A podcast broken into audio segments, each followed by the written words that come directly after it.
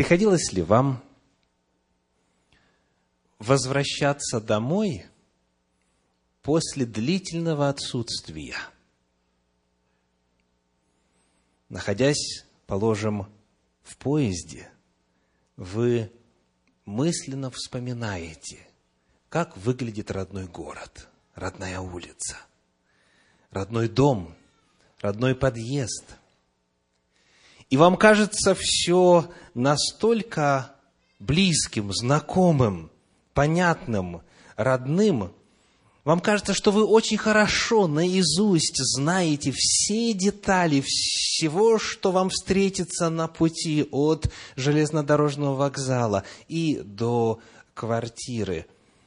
И вы уверены в том, что, как говорят на Руси, с закрытыми глазами найдете дорогу домой. И вот, наконец, поезд подходит к перрону, вы оставляете душный вагон и устремляетесь на чистый воздух, свежий воздух.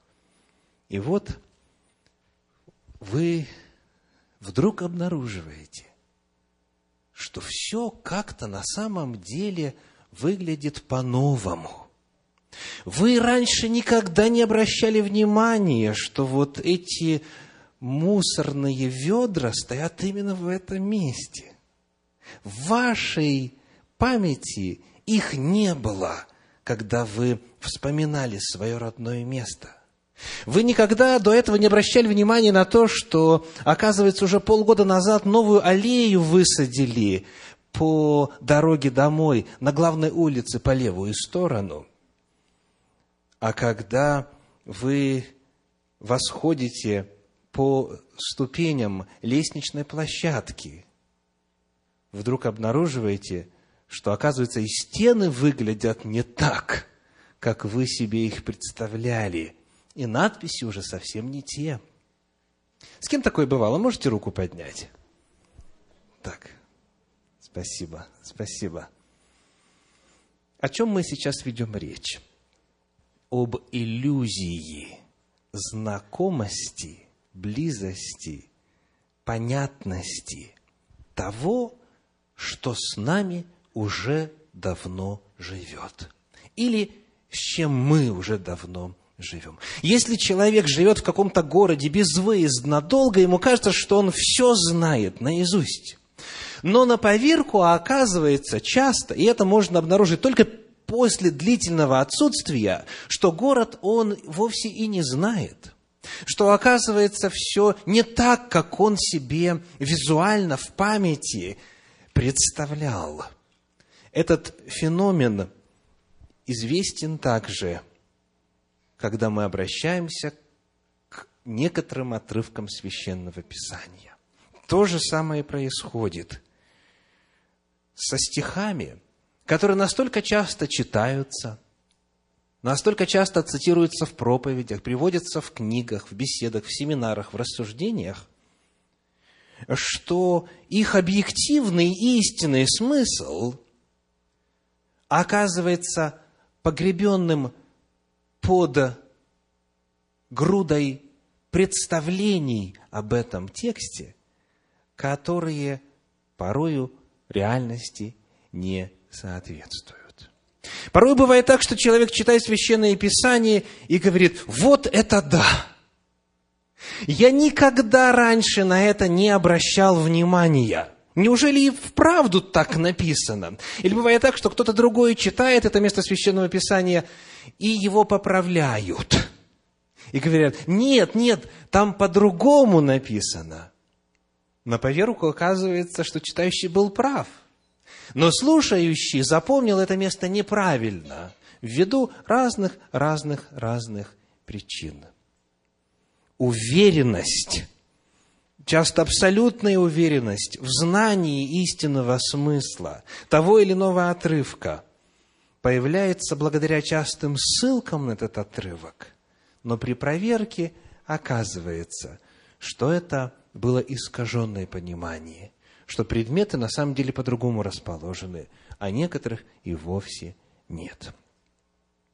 Сегодня я приглашаю вас обратиться к одному из таких вот замусоленных отрывков Священного Писания, которые настолько на слуху, когда дело касается определенной темы, что, к сожалению, многим в христианстве уже очень трудно без посторонней помощи взглянуть на этот отрывок так, как мы смотрим на свой родной город, возвращаясь в него после продолжительного отсутствия.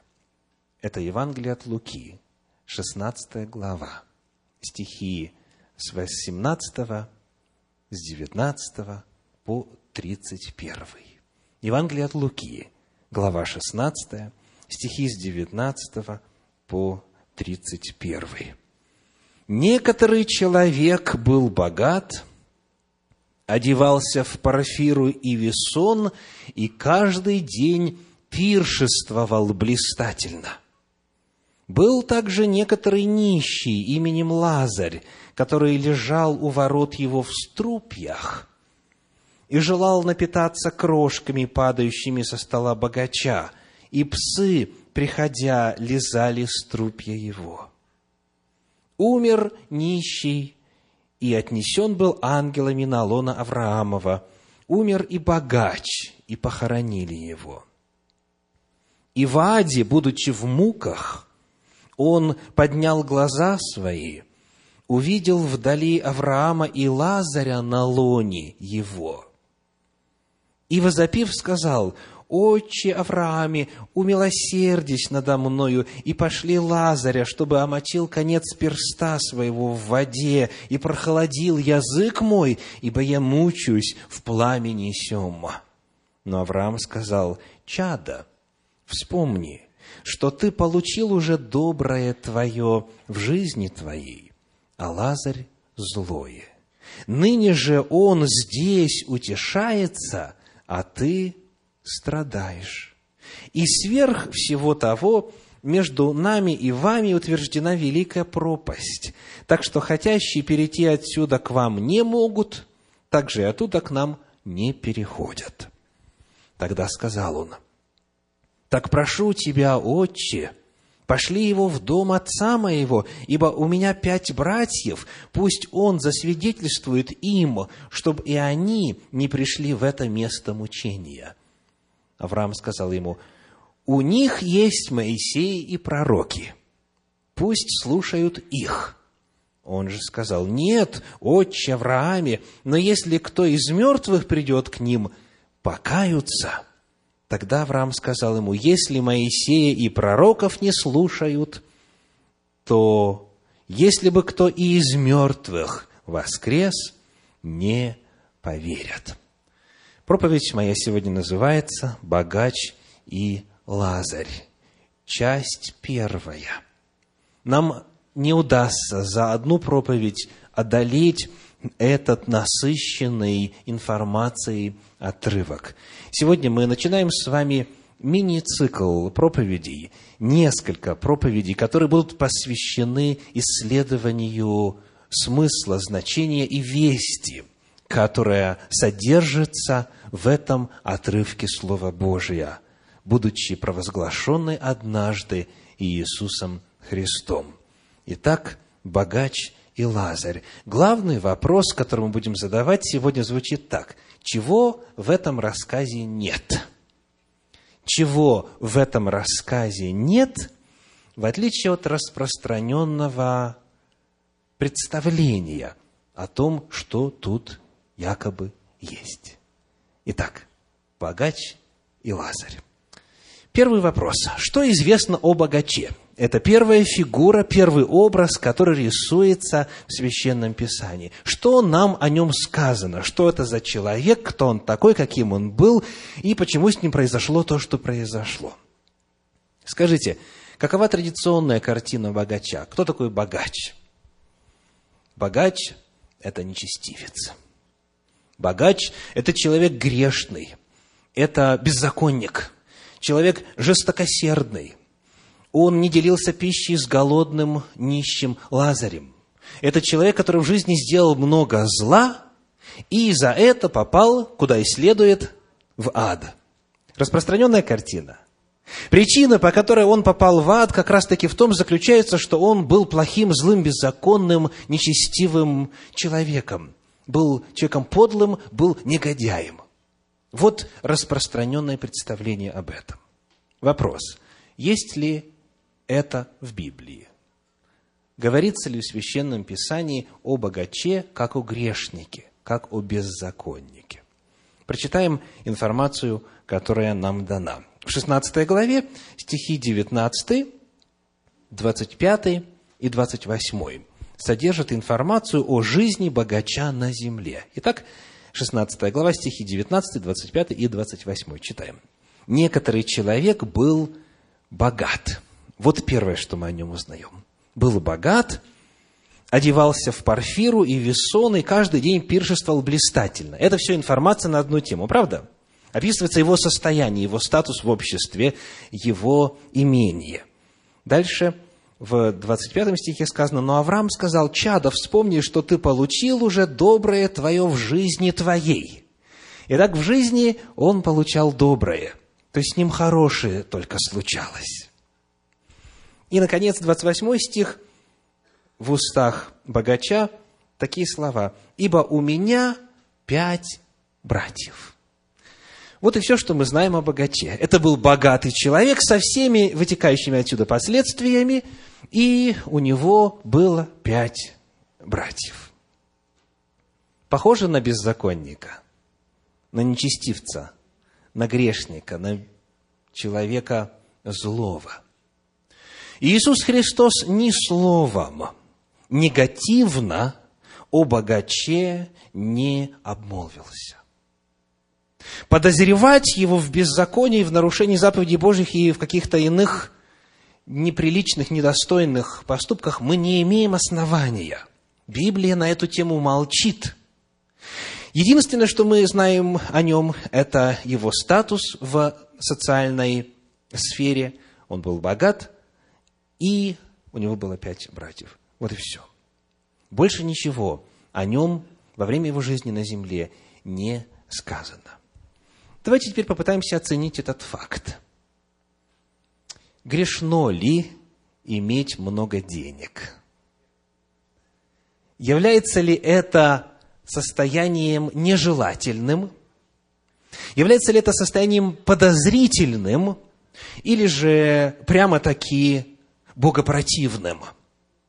Посмотрим, как изобилие в материальном отношении описывается и постулируется и оценивается непосредственно в Библии. Книга Второзакония, 28 глава, 1 и 14 стихов.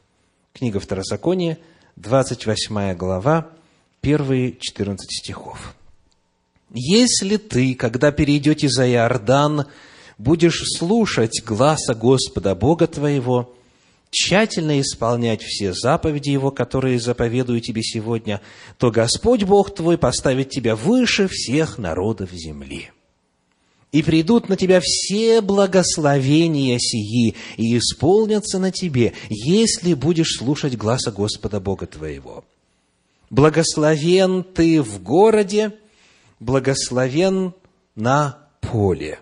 Благословен плод чрева твоего, и плод земли твоей, и плод скота твоего, и плод твоих валов, и плод овец твоих, благословенны житницы твои и кладовые твои. Благословен ты при входе твоем и при выходе твоем. Поразит пред тобой Господь всех врагов твоих, восстающих на тебя. Одним путем они выступят против тебя, а семью путями побегут от тебя. Пошлет Господь тебе благословение в житницах твоих и во всяком деле рук твоих, и благословит тебя на земле, которую Господь Бог твой дает тебе. Поставит тебя Господь народом святым своим, как Он клялся тебе, если ты будешь соблюдать заповеди Господа, Бога твоего, и будешь ходить путями Его и увидят все народы земли, что имя Господа нарицается на тебе, и убоятся тебя, и даст тебе Господь изобилие во всех благах, в плоде чрева твоего, в плоде скота твоего, в плоде полей твоих на земле, который Господь клялся отцам твоим дать тебе. Откроет тебе Господь добрую сокровищницу свою небо, чтобы оно давало дождь земле твоей во время свое, и чтобы благословлять все дела рук твоих, и будешь давать взаймы многим народам, а сам не будешь брать взаймы. Сделает тебя Господь главою, а не хвостом, и будешь только на высоте, и не будешь внизу, если будешь повиноваться заповедям Господа Бога твоего, который заповедую тебе сегодня хранить и исполнять, и не отступишь от всех слов, которые заповедую вам сегодня, ни направо, ни налево, чтобы пойти вслед иных богов и служить им. Первые 14 стихов 18 главы книги Второзакония рассказывают о благословениях. Давайте суммируем то, что мы прочитали. Благословение есть результат чего? Послушания Господу, а именно соблюдение заповедей Его, постановления Его, законов Его, предписаний Его. Так? Если у человека житницы переполняются, это может быть признаком того, что его благословил Господь. Мы знаем из Священного Писания, например, из 72-го псалма, что и нечестивые могут преуспевать. И они могут быть богаты, и у них может быть изобилие. И вовсе не потому, что они служат Господу. Но нету такой мысли в Библии, что если человек богат, то это плохо. Нету такой идеи в Священном Писании, что если человек богат, это признак его низкой духовности или слабых взаимоотношений с Господом, его нечестивости, его состояния богоотступничества.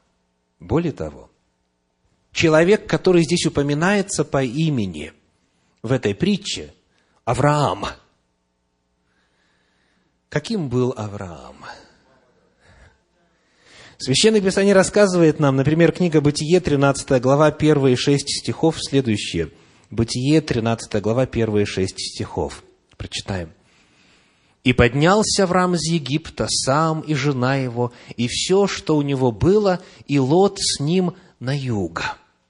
И был Авраам очень богат, скотом и серебром, и золотом. И продолжал он переходы свои от юга до Вифиля, до места, где прежде был шатер его между Вифилем и между Гаем, до места жертвника, который он сделал там вначале, и там призвал Авраам имя Господа.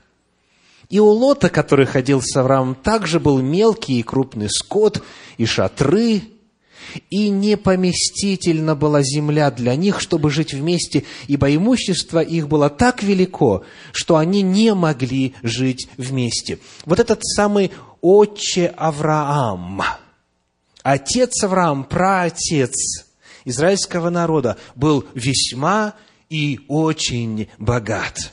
И этот факт в Библии подчеркивается неоднократно. Именно как свидетельство Божьего благословения. Например, в книге «Бытие» в 24 главе, прочитаем стих 1 и 35. Бытие, 24 глава, стих 1 и 35. Авраам был уже стар и в летах преклонных. Господь благословил Авраама всем. 35 стих. Господь весьма благословил господина моего, рассказывает Елиезер. Господь благословил господина моего, и он сделался великим. Он дал ему овец и волов, серебро и золото, рабов и рабынь, верблюдов и ослов. Итак, первый патриарх Израиля был весьма и весьма богат. А каким был второй патриарх? Авраам, потом кто идет? Кто идет? Исаак. Что а, об Исааке мы знаем, о его состоянии? 26 глава книги Бытие, стихи с 12 по 14. 26 глава с 12 по 14. «И сеял Исаак в земле той, и получил в тот год ячменя во сто крат. Так благословил его Господь. И стал великим человек сей, и возвеличился больше и больше до того, что стал весьма великим. У него были стада мелкого и стада крупного скота, и множество пахотных полей, и филистимляне стали завидовать ему. Ну, а третий патриарх Иаков каким был? Книга «Бытие», 30 глава, 43 стих, Бытие 30, 43. «И сделался этот человек весьма, весьма богатым, и было у него множество мелкого скота, и рабыни, рабов, и верблюдов, и ослов». Итак, главный и единственный факт, который нам известен о богаче, помимо того, сколько братьев у него было, заключается в богатстве, в большом его богатстве – как этот факт нам нужно оценить во свете того, что мы прочитали из Священного Писания?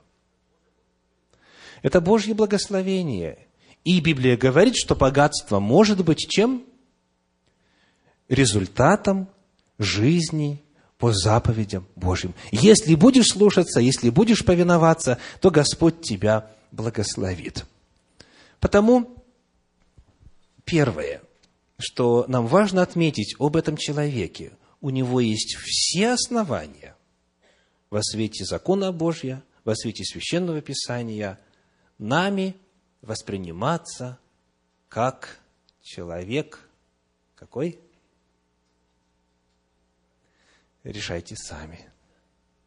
А я хочу познакомить вас с абзацем из исследования богослова по имени Барнс. Его исследование называется богаче Лазарь. Он пишет, в нашей чопорной самоправедности мы склонны думать, что утверждение в Луки 16:19, где говорится, что этот человек был весьма богат, описывают великого грешника, вроде Ахава или Иуда Искариота. Но все это основывается лишь на воображении – Сегодня заурядный американец, продолжает он, среднего уровня, лучше одевается и ест, а об имеющихся у него удобствах тот богач и не мечтал. Верное заявление. Если посмотреть, как живет западный человек, американец, в сравнении с тем, как сегодня живет подавляющее число жителей Земли, то мы все богачи богачи. Вне всякого сомнения. И специалисты даже подсчитали процентное соотношение. Сколько жителей Земли подобно Лазарю из этой притчи, а сколько жителей Земли подобно богачу. Вы все, находящиеся здесь, в этом зале, в Соединенных Штатах Америки, богачи. И ваше богатство превышает даже то, что было у этого богача. Если сравнивать комфорт, образ жизни и а, что может позволить тебе человек, который тогда считался богатым и который сегодня по американским стандартам является середнячком. Вот первое, чего нет в этой притче. Некоторые говорят, ну как же, как же, ведь если бы богатый был человеком праведным, он бы кормил этого нищего – Вопрос, а где текст говорит, что он его не кормил? А скажите, чем жил нищий у ворот богача? Сказано ли, что он умер от того, что богатый его не кормил? Сказано ли, что он с, городу, с голоду там умер? Нет. Нет, это все воображение. Это все выдумки. Как правило, наоборот, нищие питались со стола богачей. Узнаете фразу в устах Иисуса Христа в его разговоре с женщиной Сирофиникиянкой? Как правило, как раз-таки те, кто имел меньше, те, кто был нищим, они и жили у ворот богачей, если посмотреть на исторический фон того периода, которые их и подкармливали, которые их поддерживали. Если задать вопрос, чем все-таки питался Лазарь, то у нас с вами нету никакого основания богача винить в его смерти, богача винить в жестокосердечном отношении к нищим. Об этом просто не говорится. Мы не знаем. Христос это не упомянул. Значит, Он о другом чем-то говорит. Посмотрим теперь, что известно нам о Лазаре из этой притчи. Как он описан. Вновь вначале э, вспомним традиционную, распространенную в целом ряде кругов внутри христианства картине. Итак, какая картина Лазаря? Кто он такой? Что это за человек? Это праведник. Это человек благочестивый, богобоязненный, набожный. Ну, раз он на лон Авраамова попал, то каким же ему еще быть, если не таковым, да? Но Библия вновь молчит на эту тему. Библия ничего о праведности Лазаря нам не сообщает. А вот что мы узнаем. 16 глава Евангелия от Луки, стихи 20, 21 и 25. 20, 21 и 25. «Был также некоторый нищий именем Лазарь, который лежал у ворот его в струпьях и желал напитаться крошками, падающими со стола богача. И псы, приходя, лизали струпья его». Дальше, 25. «Но Авраам сказал, «Чадо, вспомни, что ты получил уже доброе твое в жизни твоей, а Лазарь злое. Ныне же здесь он утешается, а ты страдаешь. Итак, мы узнаем, что это был человек больной, нищий. Соответственно, очевидно, именно в силу этого не мог себе обеспечить пропитание. Он надеялся на богача. Он лежал у ворот богача, и рядом были псы. И поскольку он злое получил в жизни – злое не в нравственном смысле, а злое в смысле плохих условий жизни. То есть сказано, богач доброе получил, то есть богато жил, Лазарь злое получил, то есть плохо жил. Поскольку ему жилось туго, поскольку он был нищим, то за это он оказался на лоне Авраамовом. Вот и все, что мы знаем о Лазаре. Теперь вопрос. Как его состояние можно оценить во свете Священного Писания? Что Библия говорит о тех, у кого нет денег, кто болен, кто вынужден милостыню получать? Давайте обратимся к тому же самому месту, к которому мы обращались тогда, когда читали о благословениях. Это книга Второзакония, 28 глава, стихи с 15 по 68. Второзаконие, 28 глава, стихи с 15 по 68. Естественно, мы не будем читать все эти стихи, это очень длинная. И скажу вам, а, как вы знаете сами наверняка, неприятная процедура читать все это – но мы прочитаем хотя бы начало. Итак, с 15 стиха. «Если же не будешь слушать гласа Господа Бога твоего, и не будешь стараться исполнять все заповеди Его и постановления Его, которые я заповедую тебе сегодня, то придут на тебя все проклятия сии и постигнут тебя». Проклят ты будешь в городе, и проклят ты будешь на поле. Прокляты будут житницы твои и кладовые твои. Проклят будет плод чрева твоего, и плод земли твоей, плод твоих валов, и плод овец твоих. Проклят ты будешь при входе твоем, и проклят при выходе твоем.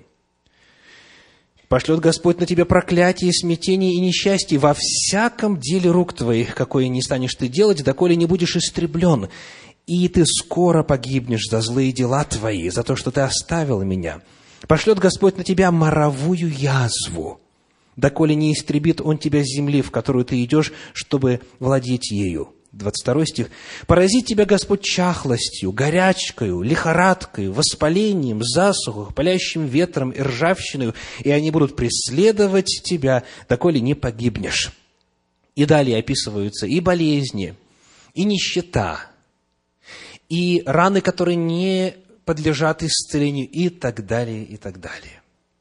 Скажите, есть ли у нас библейское основание оценить Лазаря как нечестивца?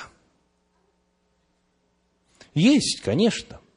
Мы знаем, что не всегда нищета является результатом нечестия. Мы знаем, что и многие праведники порою бывали в нищете. Но вот здесь важно Э, нам выровнять баланс и сказать следующее. проклятия, которые описаны здесь, как результат нарушения законов Божьих, это по 28 главе книги Второзакония явление постоянное. Вот это слово «постоянное» встречается несколько раз. Болезни неизлечимые, невозможно избавиться, язвы злые, постоянные, и они будут знаменем на тебе навсегда. То есть, если какое-то негативное состояние у человека присутствует всегда, перманентно, это признак проклятия. Иов был человеком каким? Весьма богатым, потом стал каким? Весьма, весьма нищим. Все имущество исчезло, и здоровье исчезло. А потом стал каким? В два раза более преуспевающим. То есть был у него эпизод, когда нужно было продемонстрировать его верность Господу, и то, что служит он не из-за выгоды и прочее, прочее. Но негативные явления в жизни человека верующего имеют эпизодический характер. А если нечто является перманентным, постоянным, неизменным состоянием, это признак проклятия. Так учит Священное Писание. Так вот, то, что нам сказано о богаче и Лазаре в этой притче, дает только одно состояние богач богат, Лазарь нищ. Иного о них не сказано. Потому, коль скоро это единственное, что есть, единственное, что мы можем здесь подразумевать в отношении этих людей, что они такими были. Вот такими были всегда. Вот это есть главное, что Христос о них сказал. Соответственно, Он выделил главную характеристику, потому есть основания считать наоборот – Вопреки распространенному мнению, богача праведным, а Лазаря беззаконником. Есть библейские основания. Коль скоро не сказано, был ли это лишь эпизод в жизни Лазаря, мы не можем с вами окончательное решение вынести по вопросу. Но, повторюсь, если это единственное, что мы знаем, то по Библии он очень сильно находится под подозрением в нечестии. Теперь вновь цитата из э, исследования «Богач и Лазарь». Его состояние, пишет Барнс, вызывает у нас сочувствие, но мы не видим в нем ничего достойного подражания. Мы не отважимся советовать кому-нибудь строить свою жизнь по образу этого нищего – так же, как мы не можем указать на него и сказать, иди и поступай так же. Правда? Мы бы отнеслись к нему с большим пониманием, если бы нам было сказано, что он надеялся на Бога в восполнении своих нужд, а не ждал крох от богача.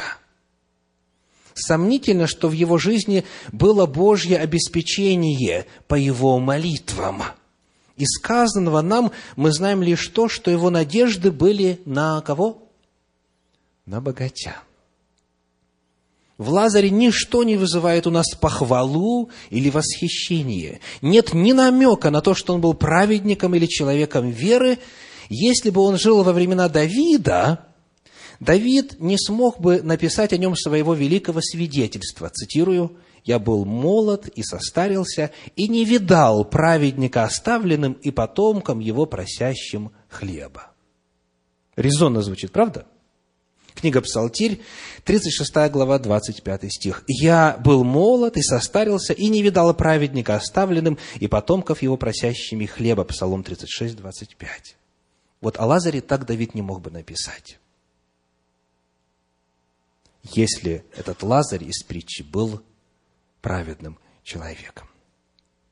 Итак, мы с вами сегодня, начав исследование известного рассказа о богаче и Лазаре, в первую очередь познакомились с главными действующими лицами, которые описаны на земле – богач и Лазарь попытавшись увидеть то, на что, к сожалению, не всегда обращают внимание. Теперь еще несколько элементов, которые в этой истории отсутствуют, но зачастую подразумеваются в интерпретации этих слов в книгах, проповедях, статьях, учебниках по теологии и так далее. Итак, скажите, когда умер богач, когда умер Лазарь, и сказано, похоронили богача, да? То есть, соответственно, тело осталось в могиле. А что дальше продолжила жизнь? То есть, что разговаривала, слышала, видела, просила омочить перст воду, прохладить уста и так далее. Вот как это называется? Опять же, в традиционном представлении. Что продолжила жить? Душа, да. И вот на эту историю ссылаются, как правило, как раз-таки в тех разделах христианского богословия, в некоторых книгах, которые повествуют об антропологии, то есть науке о душе. Итак, чего нет в этом отрывке? Ответ – в этой истории отсутствует слово «душа». Проверьте, есть ли слово «душа» в вашем переводе, в вашей Библии, в Священном Писании, которым вы пользуетесь. Его просто нет. Слово «душа» здесь отсутствует. Соответственно, тот, кто утверждает, что здесь описывается, что происходит с человеком после смерти и как он продолжает сознательное существование, что делает его душа, что происходит с душой нечестивого, что происходит с душой праведного, утверждающий так не в состоянии указать, где об этом говорится в этом отрывке. Слово «душа» отсутствует.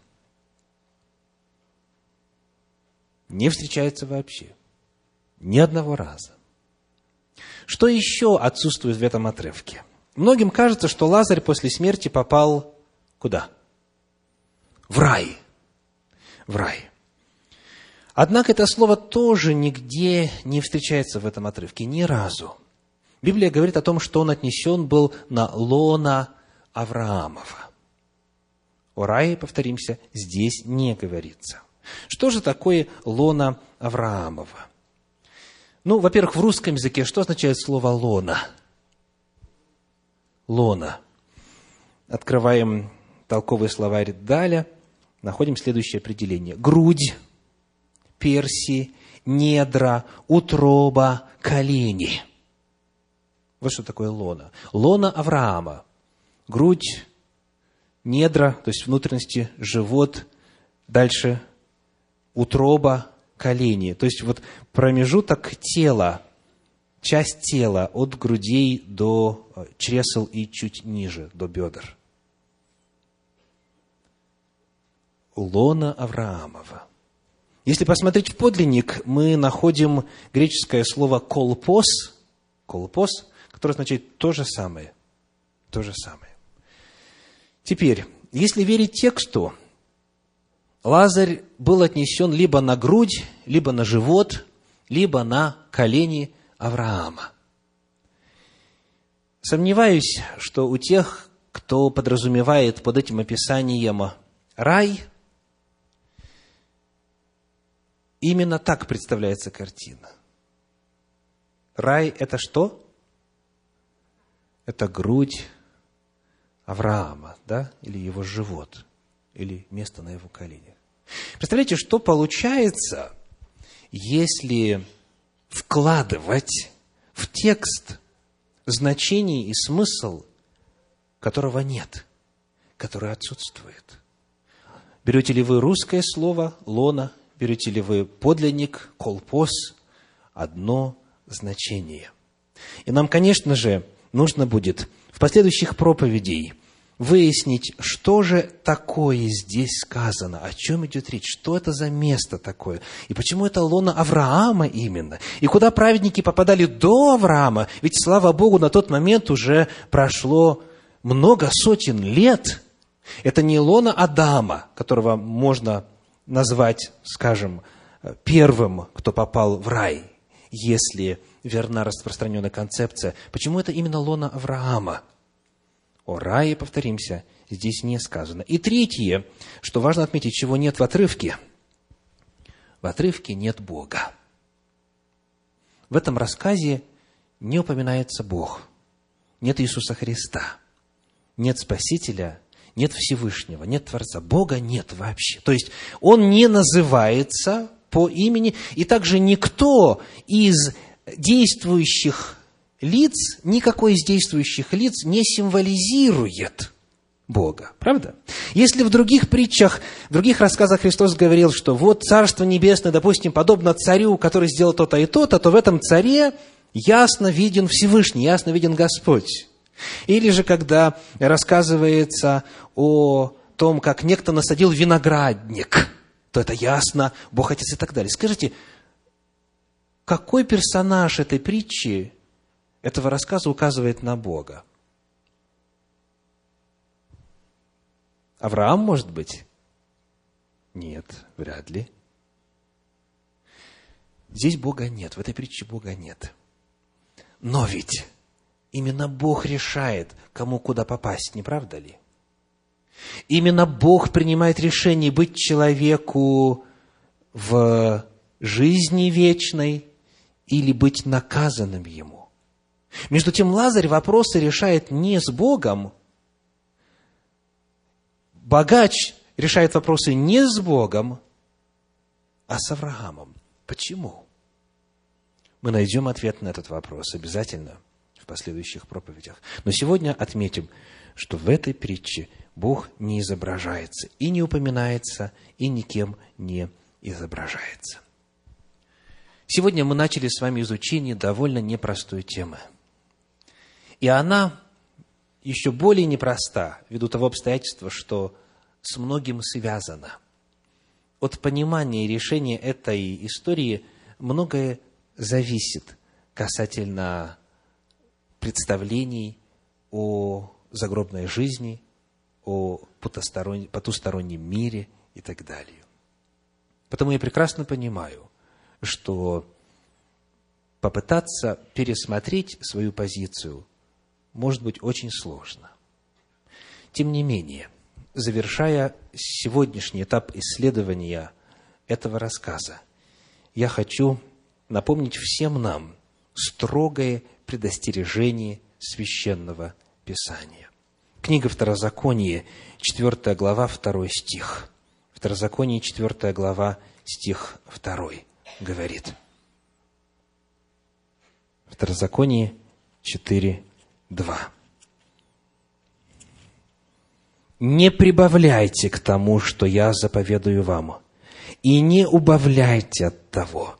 Соблюдайте заповеди Господа Бога вашего, которые я вам заповедую». О чем говорит Священное Писание? Не прибавляйте. Не мудрствуйте сверх написанного – и не убавляйте из того, что заповедано Господом. В 12 главе книги Второзакония читаем стих 32. Второзаконие 12, 32. «Все, что я заповедую вам, старайтесь исполнять, не прибавляя к тому и не убавляя от того». Так заканчивается первый раздел Священного Писания, Тора, Пятикнижье Моисеева, закон, книга закона. Так заканчивается «не прибавлять не убавлять, сказано в последней книге Пятикнижья, в книге Второзакония. Дальше посмотрим на еще один блок Священного Писания. Это то, что называют книгами мудрости. В книге притчи, в 30 главе, в стихе 5 и 6 об этом сказано так. Книга притчи, глава 30, стихи 5 и 6. «Всякое слово Бога чисто, Он щит уповающим на Него, не прибавляй к словам Его, чтобы Он не обличил тебя, и ты не оказался лжецом. И в этом разделе, в Писаниях, в книгах мудрости, также есть это строгое предостережение. Подобное же предостережение мы находим и в пророческом разделе Священного Писания, в книге пророка Иеремии, в 26 главе, во втором стихе. Иеремии, 26 глава, стих 2 говорит – так говорит Господь, стань на дворе дома Господня и скажи ко всем городам Иудеи, приходящим на поклонение в дом Господень, все те слова, какие повелю тебе сказать им, не убавь ни слова. То же самое предостережение, та же самая весть. Ну и, наконец, еще один раздел Священного Писания – апостольские книги. Книга Откровения – 22 глава, стихи 18 и 19. Откровение, глава 22, стихи 18 и 19. Так Библия завершается. И я также свидетельствую всякому слышащему слова пророчества книги сей. Если кто приложит что к ним, на того наложит Бог язвы, о которых написано в книге сей. И если кто отнимет что от слов книги пророчества сего, у того отнимет Бог участие в книге жизни и в святом граде, и в том, что написано в книге сей. Насколько серьезно предостережение насколько высок статус священного писания. Не прибавляй, не убавляй, не мудрствовать сверх написанного. Библия призывает нас к этому во всех разделах священного писания. Потому сегодня, начав исследование этой темы, я призываю каждого из вас дома за неделю до нашей следующей проповеди. Проанализируйте внимательно, с молитвой, этот отрывок. Постарайтесь посмотреть на него так, как будто бы вы его в первый раз читаете. Чтобы в этом помочь, я рекомендую использовать иные переводы Священного Писания, современные переводы, для того, чтобы текст в действительности по-новому прозвучал, чтобы вы были в состоянии на этот текст взглянуть, как он есть и увидеть, что там есть, а чего там нет. И в следующий раз, по милости Господней, собравшись здесь, мы продолжим изучение этого глубокого и важного рассказа. Мы продолжим изучение того, что Иисус Христос сказал о богаче и Лазаре. Помните, вопрос прибавления или убавления – это вопрос вечной жизни и, соответственно, вечной погибели. Да благословит вас Господь. Аминь.